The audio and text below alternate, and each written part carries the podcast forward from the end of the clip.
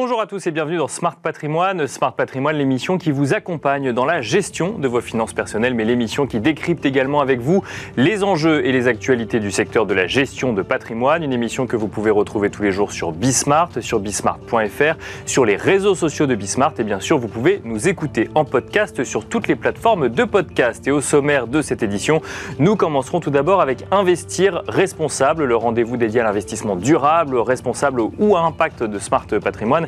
Et en l'occurrence, nous reviendrons sur cette euh, consultation lancée par la Commission européenne il y a plusieurs semaines à propos du règlement SFDR. Pourquoi cette nouvelle consultation? Pourquoi cette probable évolution du règlement SFDR Autant de questions que nous poserons à Anne-Sophie Shelbaya, présidente de Moonshot, Moonshot cabinet de conseil en finance durable. Ce sera donc la première partie de l'émission. Nous enchaînerons ensuite avec Enjeu patrimoine où nous reviendrons sur la quatrième année, sur le quatrième anniversaire du plan d'épargne retraite, le PER et ce sera l'occasion de faire un point sur l'appétence des épargnants pour ce véhicule d'investissement avec Martin Landais, sous-directeur assurance au sein de la Direction générale du Trésor. Et puis enfin, dans la dernière partie de l'émission, dans l'œil du CGP, nous ferons un focus pédagogique sur le mandat de protection future que nous présentera Charles-Édouard Bourget, notaire associé chez Haussmann Notaire. On se retrouve tout de suite sur le plateau Smart Patrimoine.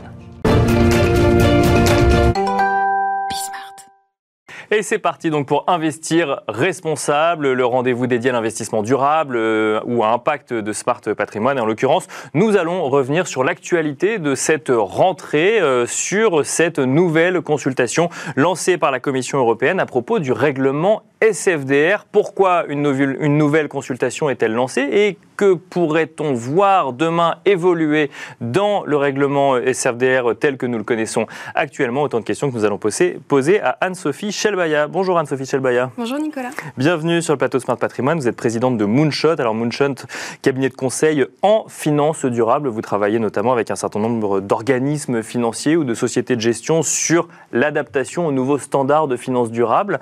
Euh, et vous suivez de près la réglementation, ce qui est logique. On a, euh, on avait, ou on a en tout cas, une euh, réglementation SFDR qui est en vigueur aujourd'hui, alors qui a beaucoup fait parler d'elle avant l'été, puisque c'est notamment à cette réglementation SFDR qu'on doit la classification article 6, article 8 ou article 9 d'un certain nombre de fonds dits durables. On a vu beaucoup de fonds article 9 reclassés en article 8 parce que peut-être... Euh, il y avait des certaines craintes des sociétés de gestion sur la, réalité euh, de l'investissement au sens de euh, l'article 9 et on voit euh, à présent la Commission européenne lancer une consultation sur une potentielle évolution de cette euh, directive SFDR. Alors, qu'est-ce qu'il faut comprendre? Est-ce que article 8, article 9, les définitions n'étaient pas suffisamment claires? Est-ce qu'on va tout changer? Comment on interprète tout ça, euh, Anne-Sophie Schelbaya Alors oui, effectivement, euh, donc, la SFDR connaît beaucoup de mouvements. Bien sûr. donc pour rappel, c'est une, réglementation des produits financiers durables. Mhm. Et au départ, c'est simplement une réglementation de reporting. C'est pas imposé aux sociétés de gestion. Imposé aux sociétés de gestion et à tous les investisseurs donc qui créent des produits financiers. L'idée était euh, d'assurer des espèces de garanties minimales de reporting à tous les fabricants de produits financiers durables. D'accord. Et non durables par opposition. Et puis, euh, c'est une, réglementation qui a été euh, vraiment très investie par le marché, c'est-à-dire que tout le monde s'en est saisi pour créer des produits financiers, bah, comme vous le savez. le problème est que beaucoup de concepts qui étaient dans cette réglementation de reporting n'était pas suffisamment clair, était imprécis, et donc on donnait lieu à des interprétations, euh, des formes d'incertitude, et euh, j'ai envie de dire du greenwashing malgré, malgré, les, malgré eux. D'accord, oui. Euh, il n'y avait pas de volonté finalement de mentir, mais plus de. dans, le cadre était peut-être pas suffisamment précis, le cadre réglementaire n'était peut-être pas suffisamment précis entre choisir entre un article 8 et un article 9, par exemple. Exactement. C'est-à-dire que euh, beaucoup ont essayé de créer des produits article 9 ou article 8 sans vraiment forcément euh, connaître tous les contours de la réglementation. D'accord. Et donc ça a donné lieu à des interprétations et parfois des mauvaises interprétations de la réglementation. D'où des déclassements de fonds il y a un an et puis toute l'année dernière. Et aujourd'hui, Aujourd'hui, on arrive à une nouvelle, une nouvelle consultation, c'est-à-dire qu'on on change pas la directive à l'heure actuelle. Simplement, on se pose la question de certaines évolutions. Ouais, c'est une très bonne chose de le rappeler. Aujourd'hui, la SFDR euh, est toujours en vigueur, telle qu'elle existe, telle qu'on la connaît. Bien sûr. Simplement, la Commission a interrogé le marché et donc toutes les parties prenantes sur euh, des pistes d'évolution de la SFDR. D'accord. Et donc, au nombre de ces pistes figure notamment la création de quatre produits financiers durables au sens propre du terme, euh, et non plus des obligations de reporting. D'accord. Donc en l'occurrence. Donc ça veut dire qu'on donne une définition précise d'un type de produit financier durable, euh, une sorte de modèle qu'on peut reproduire ensuite quand on est une société de gestion, c'est ça C'est un peu ça. Alors je ne pas jusqu'à dire que c'est précis. D'accord, ok. Heureusement, parce que ça n'est toujours pas encore tout à fait. Mais en tout cas, c'est des pistes euh, pour des pistes de produits financiers thématiques. D'accord. Donc il y a quatre produits potentiel, hein, c'est absolument pas sûr. Euh, le premier produit, c'est des entreprises qui fournissent des solutions aux enjeux climatiques, environnementaux ou sociaux. Mhm. Le deuxième type de produit, c'est des, entreprises qui euh, euh, font leurs opérations de manière plus durable. Donc, par exemple, qui ont une gestion du personnel plus durable, gestion des ressources plus durables, etc. D'accord. Plus durable quoi qu'avant? Plus durable qu'avant que le marché classiquement. Mais c'est une très bonne remarque parce que ce qu'on ce qu'on demande, c'est d'avoir des standards de haute qualité sur cette question-là. Euh, troisième type de produit, les produits à exclusion. D'accord. Donc euh, j'interdis euh, l'huile de palme, les pesticides, ce que vous voulez. Et quatrième type de produit, c'est les produits dits de transition. Donc quand vous investissez une entreprise qui va prendre l'engagement de s'aligner à la taxonomie, un plan de décarbonation, etc. Donc une entreprise qui pourrait être à un instant T considérée comme mauvais élève par un certain nombre d'investisseurs, mais qui a pris des engagements en matière de transition de son activité. D'accord. Exactement ça. Et alors, est-ce que ces quatre catégories vont venir remplacer les articles 8 et article 9, par exemple? Alors, c'est la question que tout le monde se pose. Et aujourd'hui, on ne sait pas. Euh, il est probable que ces quatre catégories s'ajoutent à la réglementation existante. D'accord. Pourquoi? Parce que la réglementation existante, c'est une réglementation de reporting, mhm. dont tout le monde s'est saisi, tout le marché s'est saisi, et qui irrigue d'autres réglementations. Bien sûr. Comme MIFID 2, euh, évidemment. Euh, et, donc, euh, tuer SFDR version 1, ça reviendrait à revenir en arrière sur beaucoup de, progrès de reporting qui a été effectué par le marché. Et donc, il est probable qu'en fait, la nouvelle réglementation euh, liée à la consultation s'ajoute à la première. Oui, parce qu'il faut quand même bien rappeler pour les gens qui nous écoutent que SFDR n'est qu'une petite partie de, j'allais dire, tout l'arsenal réglementaire qui a été mis en place en matière de finances durables. C'est-à-dire qu'il y a des MIFID 2 impose aux conseillers en gestion, de patrimoine notamment de récupérer les volontés d'investissement durable des épargnants. On a euh, un texte qui euh, s'impose aux entreprises justement pour faire remonter les informations. On a un cadre qui est la taxonomie euh, européenne et tout ça est en train de se mettre en place et on a ce bout, SFDR, qui était déjà en application sur les fonds et sur les sociétés de gestion, qui, lui, pourrait être amené à évoluer, mais on en parle au conditionnel aujourd'hui. Exactement. Pour l'instant, on ne sait pas et la Commission ne s'est pas prononcée. Euh, je pense qu'on attend le retour du marché. Aujourd'hui, une majorité d'acteurs souhaiteraient abandonner la classification des articles 8-9 Bien sûr, la connaissez euh, pour la substituer à la nouvelle classification. Mais il faut avouer quand même que quand on discute d'investissement durable avec un certain nombre d'épargnants, euh, les, certains trouvent que c'est flou, d'autres trouvent qu'on leur ment un petit peu, justement parce qu'on mettait dans la même catégorie des entreprises qui proposer des solutions et des entreprises qui, entre guillemets, pouvaient plutôt faire partie du problème selon, entre guillemets, enfin, selon, en tout cas, certaines convictions et qui, pourtant, amorçaient une transition sans être arrivés au résultat aujourd'hui.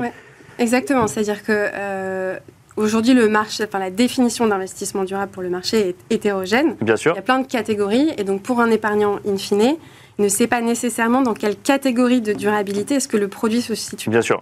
Et donc, euh, quelque part, cette réglementation, elle répond à cette demande de marché de clarification de ce que c'est que la durabilité et de comment un fonds peut y répondre de manière très concrète via des investissements dans des entreprises euh, spécifiques. Donc, il y avait besoin de précision sur la SFDR. Il y avait besoin de précision. Ah, je pense que c'est une excellente chose euh, de faire évoluer la SFDR. D'accord. Après, c'était, c'est un peu brutal, forcément, parce que depuis deux ans, tout le monde essaye de s'approprier cette réglementation et là, on nous dit qu'elle va changer, on ne sait pas comment.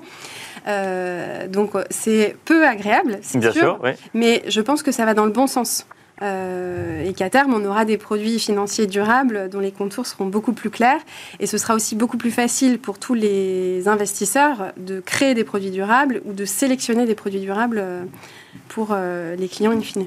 Est-ce qu'aujourd'hui, euh, les propositions sont suffisamment précises peut-être pour lever tous les flous qu'on a, euh, ou en tout cas qu'un certain nombre d'investisseurs ont sur euh, l'investissement durable? Ce serait trop beau. Donc, on y va étape par étape On y va étape par étape. là, c'était une consultation. D'accord. Donc en gros, la Commission pose beaucoup de questions au marché pour savoir quelles pourraient être les orientations opérationnelles utiles. et quand on aura une prochaine loi européenne, je pense qu'on y verra plus clair. Mais... Pour l'instant, on a simplement des grandes orientations. Pour l'instant, on questionne effectivement le marché un peu sur un retour d'expérience euh, des deux premières années aussi euh, avec, euh, avec SFDR dans sa version actuelle. Merci beaucoup Anne-Sophie Chalbaya d'être venue sur le plateau de Smart Patrimoine. Je rappelle que vous êtes présidente de Moonshot. Merci beaucoup. Avec plaisir. Et quant à nous, on se retrouve tout de suite dans Enjeu Patrimoine. Et nous enchaînons donc à présent avec Enjeu patrimoine où nous revenons sur ce plan d'épargne retraite qui fête son quatrième anniversaire en 2023. Et nous avons le plaisir de recevoir sur le plateau de Smart Patrimoine pour en parler Martin Landais. Bonjour Martin Landais. Bonjour Nicolas. Bienvenue sur le plateau de Smart Patrimoine. Vous êtes sous-directeur assurance au sein de la direction générale du Trésor. Du Trésor pardon. Euh, quatre ans après euh, sa création euh, dans sa version actuelle, le plan épargne retraite capitalise 85 milliards d'euros d'encours et, près, et plus de 7,4 millions de titulaires, donc à fin mars 2023, euh, date à laquelle a été arrêté le calcul. Est-ce qu'on continue sur un succès euh, qu'on anticipait déjà à la deuxième année d'existence et à la troisième année d'existence du PER bah Écoutez, le succès se confirme. Euh, dire qu'on l'avait anticipé dès l'origine, euh, ce serait aller un peu loin, mais en tout cas, on, l'espérait fortement. Ce qu'on voit, c'est que euh, les objectifs ont été dépassés. Hein. Je rappelle que on s'était fixé comme objectif à fin 2022 50 milliards d'encours et 3 millions de bénéficiaires. On voit qu'on est largement au-dessus. Et je dirais que finalement, ça montre que la loi Pacte, qui avait l'ambition de créer un choc d'attractivité pour le plan d'épargne retraite. Bien sûr. Ça a bien fonctionné. Ça a bien fonctionné euh, grâce à un produit qui est davantage portable, mhm. euh, une épargne entre, euh, qui est portable entre produits, qui est portable entre entreprises pour, pour s'adapter au, parcours professionnel, une épargne euh, qui est euh, plus souple aussi, un produit plus souple, parce que vous pouvez sortir, pour ce qui concerne euh, l'épargne volontaire et salariale, en rente ou en capital. Bien sûr. Et c'est ça qui explique que je pense que ça marche aussi bien, entre guillemets, ou en tout cas que ça dépasse les, objectifs fixés au moment de sa création bah, à, ces, points positifs, j'en ajoute d'autres. Hein. il y a notamment un produit qui est plus lisible aussi et qui est plus simple, puisque vous avez un seul PER, alors qu'auparavant, vous aviez une offre qui était éclatée avec de nombreux produits, les PERP, les Madelins, article 83, PERCO. Euh, qui était euh, euh, souvent avec des règles hétérogènes, qui étaient plus complexes. Et là, on a essayé de refondre tout ceci dans un seul produit, le PER, avec une fiscalité harmonisée, des règles de fonctionnement harmonisées, et puis aussi une épargne qui est mieux investie parce qu'avec la gestion pilotée par horizon, vous savez, euh, c'est-à-dire des grilles qui sont définies par défaut, avec une désensibilisation progressive de l'épargne, euh, vous avez la possibilité d'investir davantage euh, dans, dans l'économie réelle, Bien sûr, dans les PME, dans les ETI françaises et, européennes notamment. Justement, c'était une de mes questions pour, pour rappeler un petit peu ce qui était fait de l'argent lorsqu'il est investi sur un PER. On finance les entreprises françaises, globalement pas que, mais on finance les entreprises françaises. On, on finance notamment les entreprises françaises, pas que parce que Bien sûr, on finance aussi les entreprises européennes. Il y a aussi des logiques de diversification euh, qui permettent euh, de sécuriser l'épargne euh, qui est confiée aux assureurs ou aux gestionnaires d'actifs. et donc on finance aussi des entreprises ailleurs qu'en Europe, mais principalement en France et en Europe. Et je dirais que aujourd'hui, on voit que on a environ 50% de l'allocation dirigée vers des titres d'entreprise. D'accord. Donc que ce soit de la dette ou du capital. Bien sûr. Euh, ce qui est une bonne chose, mais on pense qu'on peut, euh, qu'on peut faire mieux et, et, euh, on a plusieurs initiatives pour, pour cela.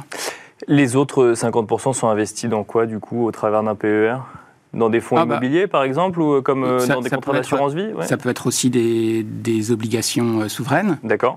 ça peut être de l'infrastructure, ça peut être de l'immobilier, en effet. voilà. Mais on a 50% effectivement donc investi dans les entreprises au moyen d'actions ou d'obligations. C'est ce qui. Exactement, titre de dette ou, ou titre de capital. Est-ce que vous regardez le l'âge de ceux qui euh, souscrivent à un PER Puisque c'est une question qu'on aborde souvent euh, dans, dans, cette émission. Alors on entend très régulièrement les experts nous disent qu'il faut dès 30 ans ouvrir un PER parce que avant ce serait un peu tôt, mais qu'ensuite euh, plus les années passent, plus entre guillemets il tarde à ouvrir un PER. Est-ce que vous constatez par exemple que chez les jeunes ou chez les trentenaires il y a une appétence plus grande qu'auparavant sur ces produits de retraite ou pas forcément? Si, on, ça, ça, on le constate. Alors c'est difficile d'avoir des chiffres très précis sur la distribution par âge Bien sûr. Euh, des, nouveaux, euh, des nouveaux produits. Mais du coup, si vous me permettez, ça me permet de revenir euh, sur les, les, différents chiffres. Parce que vous avez cité le chiffre, le, chiffre global, à la fois en termes de bénéficiaires et d'encours. si on décompose entre les PER individuels, et les PER d'entreprise, qu'ils soient collectifs ou obligatoires. Sur les PER individuels, on a plus de 50 milliards d'encours. Et en termes de bénéficiaires, plus de 3,2 millions de bénéficiaires.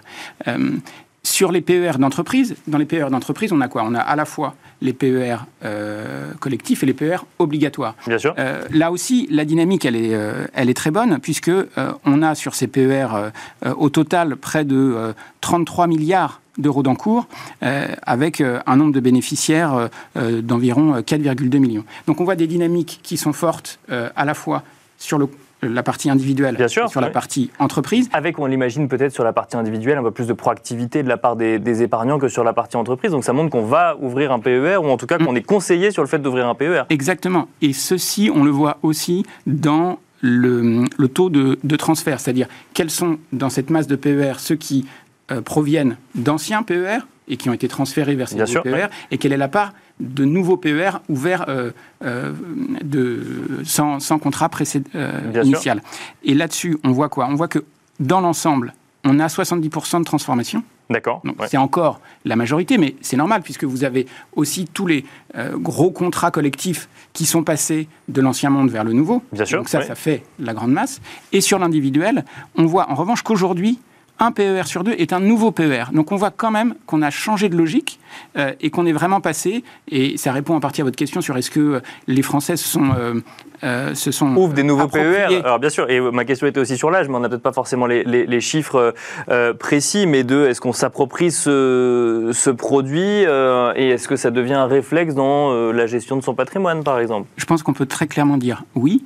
ça vient en complément d'autres d'autres placements. Je pense que l'objectif d'impact, c'était on voit que euh, l'épargne euh, retraite est relativement peu développée en France, alors même que d'autres types d'épargne qui sont pas faites pour euh, la retraite, comme les livrets réglementés, l'assurance vie, sont eux massivement utilisés. Et, donc, et parfois utilisés pour la retraite d'ailleurs. Mais... C'est ça, massivement utilisés pour la retraite, exactement. Et donc l'idée, c'était de dire, on va créer un produit adapté à la retraite qui donne cette perspective longue et qui permet aussi, quand on est du côté financement de l'économie, d'avoir euh, un financement de l'économie euh, plus dynamique parce que vous avez un horizon plus éloigné et donc vous, vous pouvez vous permettre de prendre davantage de risques.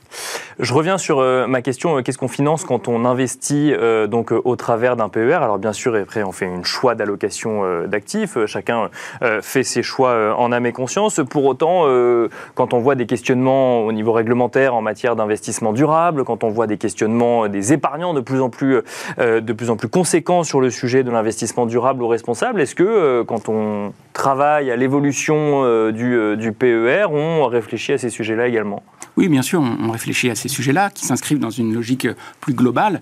dans le cadre du projet de loi Industrie verte qui, a été, qui est porté par le ministre de l'économie et des finances, qui est en cours de discussion au Parlement avec une commission mixte paritaire qui arrive bientôt et donc une version, on espère, définitive également, on a travaillé sur la question des labels et notamment euh, des labels euh, environnementaux. Bien sûr. Euh, ce qu'on fait aussi pour essayer de consolider le succès du PER, c'est de travailler, comme je disais, à, ce qui à, ce qu'il finance davantage l'économie réelle. D'accord.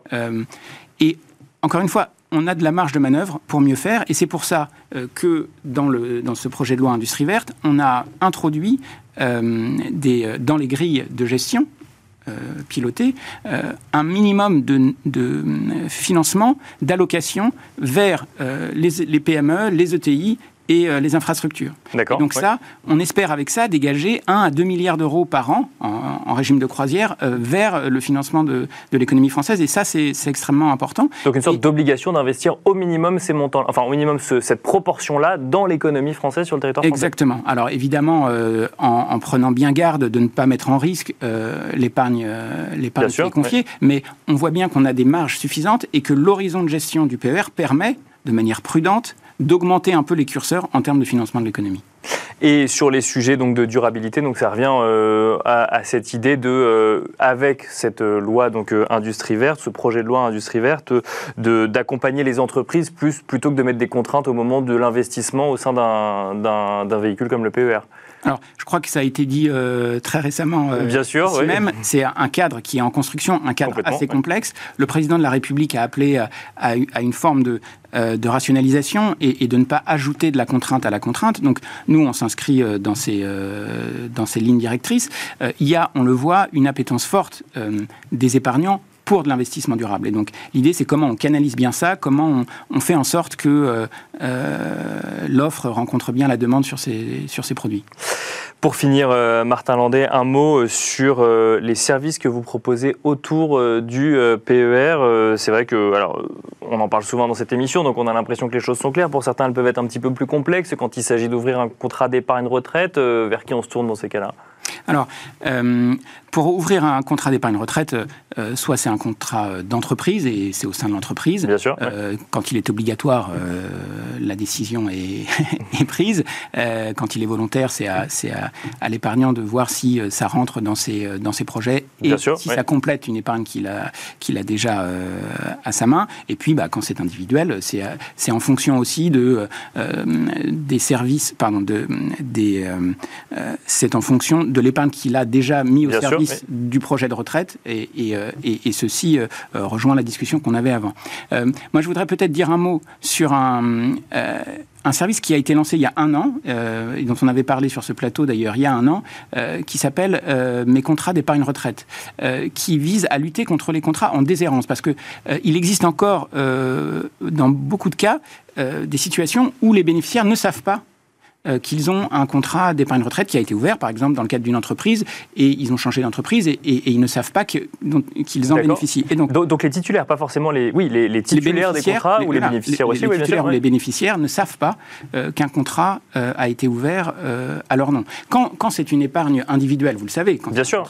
Mais c'est pas toujours vous qui l'ouvrez euh, pour vous-même. Ça veut dire qu'on se retrouve avec des épargnants qui auraient eu, un, par exemple, un, contrat Madelin euh, qui aurait été ouvert euh, dans une par une entreprise ou autre, et que derrière, au moment de l'uniformisation, on aurait un petit peu oublié qu'on avait ce type de contrat. Voilà, alors les Madelins, c'est pour les... Et bien sûr, oui, c'était un exemple que je donnais, mais, c'est effectivement... oui, c'est ça, et donc ce qu'on a fait avec cette plateforme, dans, le, dans le fil de, la loi dite La Baronne de février 2021, qui visait à lutter contre la déshérence dans les, dans les contrats d'épargne, c'est de faire un service où euh, vous recensez euh, tous les contrats existants. Et donc là, il y a déjà près de 16 millions de contrats qui sont recensés, euh, dont les bénéficiaires sont identifiés sur la plateforme, et que vous pouvez interroger pour savoir si vous êtes bénéficiaire d'un contrat. Et là, ce qu'on ce qu'on voit, c'est qu'entre janvier et septembre de cette année, on a eu 2,7 millions de consultations de la plateforme qui ont été effectuées.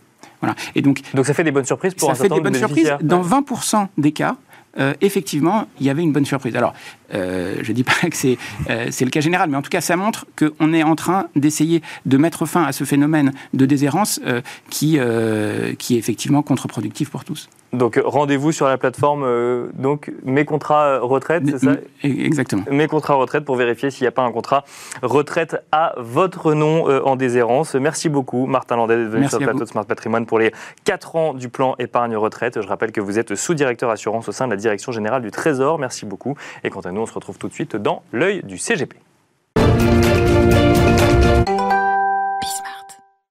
Et c'est parti pour l'œil du CGP, euh, donc euh, la dernière partie de Smart Patrimoine qui s'intéresse à un point précis de la gestion de votre patrimoine. Et cette semaine, c'est un point que nous allons faire non pas avec un CGP, mais avec un notaire. Nous avons le plaisir de recevoir sur le plateau de Smart Patrimoine Charles-Édouard Bourget. Bonjour Charles-Édouard Bourget. Bonjour Nicolas. Bienvenue sur le plateau de Smart Patrimoine. Vous êtes notaire associé chez Haussmann Notaire et nous allons tenter de comprendre ensemble ce qu'est le mandat de protection future. Alors qu'est-ce que c'est euh, Charles-Édouard Bourget? Alors le mandat de protection future, c'est le contrat par lequel vous allez désigner la personne le mandataire, qui s'occupera de vos intérêts, de votre patrimoine, d'où euh, peut-être l'œil du CGP, mais pas uniquement de votre patrimoine, également de votre vie, euh, si vous n'êtes plus en état de pourvoir euh, à vos besoins et d'exprimer votre volonté. Donc c'est la personne qui, entre guillemets, si jamais il y a une mise sous tutelle, par exemple, qui va devenir votre tuteur. Non, c'est pas comme ça qu'il faut le comprendre. Le plus simple, je crois que vous avez parlé de pédagogie dans votre introduction. Si vous le permettez, je vais vous prendre comme exemple. Vous êtes jeune, mhm. bien portant, vous avez peut-être des enfants, peut-être un mineur, peut-être un enfant handicapé, peut-être un enfant malade, ou peut-être même déjà un enfant majeur dont vous assurez la charge matérielle ou affective. D'accord. Eh bien, mon conseil, ça va être euh, que vous souscriviez deux mandats de protection future. Un pour vous-même et un pour autrui, votre enfant. D'accord. C'est-à-dire que si vous n'êtes plus en état d'exprimer votre volonté, soit parce que vous prenez de l'âge, soit parce que vous tombez en scooter en venant en studio. Bien sûr, euh, eh un accident de la vie, oui, ça bien peut sûr. tout à fait arriver. Eh bien, votre mandataire euh, exprimera votre volonté suivant le mandat que vous avez émis. C'est-à-dire que vous allez définir dans le mandat un maximum de points sur lesquels il pourra agir à votre place ou à vos côtés pour que votre volonté soit respectée. Il s'agit de protéger votre vie, mais aussi votre patrimoine. Ça, c'est dans le cas d'un contrat qui concerne la personne qui l'a signé, mais ça peut aussi marcher pour autrui si jamais on est soi-même tuteur de quelqu'un, c'est ça? Même si vous n'êtes pas tuteur, vous êtes le parent d'un enfant qui ne sera pas en état d'exprimer sa volonté. Vous savez dès aujourd'hui que votre enfant ne sera pas en état d'exprimer sa volonté quand il sera majeur. Eh bien, vous dites, si moi je ne peux plus prendre soin de lui, si moi je ne peux plus gérer son patrimoine, je demande que ce soit un tel ou un tel qui le fasse. Et l'intérêt, c'est que plus vous aurez mis d'options euh, et de, de direction dans votre mandat, plus votre volonté sera respectée. Il se déclenche très simplement, vous avez un accident où vous, êtes, vous devenez âgé, la personne que vous avez désignée pour être le mandataire fait constater votre état par un médecin, et le mandat prend ses effets tout de suite. Donc il y a quand même une, une visite médicale qui détermine qu'on n'est plus en mesure de prendre les décisions de manière éclairée, c'est ça oui. Tout à fait. Pour autant, vous ne perdez pas votre capacité juridique. Vous pouvez simplement avoir une, euh, une euh, incapacité partielle ou alors vous avez euh, votre volonté mais vous n'arrivez pas clairement à l'exprimer, eh bien le juge, euh, pas le juge justement, le médecin, c'est ça qui est plus simple, le médecin va décider que votre mandataire pourra agir à votre place. Que se passe-t-il? Alors, je prends le pire des scénarios. Si jamais je ne suis pas d'accord avec le ou la décision prise par le ou la mandataire Alors, le, mandataire est évidemment fait l'objet d'un contrôle. D'accord. Si le mandat a été donné par acte authentique, par acte notarié, mhm. le contrôle se fait annuellement par le notaire. Nous nous assurons de la bonne gestion, un compte de gestion avec les, les dépenses et euh, les recettes. Nous nous assurons que la réglementation est respectée. Votre mandataire ne peut pas vendre votre résidence principale. Il ne peut pas vendre les meubles qui sont dedans. Il ne peut pas se porter acquéreur de biens que vous vendriez. Et donc, nous nous assurons de ça. Si ça n'est pas le cas, nous saisissons le tribunal pour que sa responsabilité soit engagée. Vous mentionnez notamment les, directions qu'on peut mettre dans un contrat comme celui-là, ou les options. Ça veut dire qu'on peut encadrer euh, le, champ des possibles euh, qui sera ensuite laissé euh, au mandataire Exactement. Si vous faites un mandat sous sein privé, vous pouvez agir de manière à ce que votre mandataire puisse faire des actes d'administration ou de gestion, qui pourra vendre une petite partie de votre patrimoine, mais très simplement pour subvenir à vos besoins. Si vous faites un acte authentique, il pourra faire des actes de disposition plus larges, sauf la résidence principale et les résidences secondaires. Mais on peut dire, par exemple, qu'il pourra arbitrer vos assurances vie pour que vous puissiez avoir les moyens de rester dans votre domicile.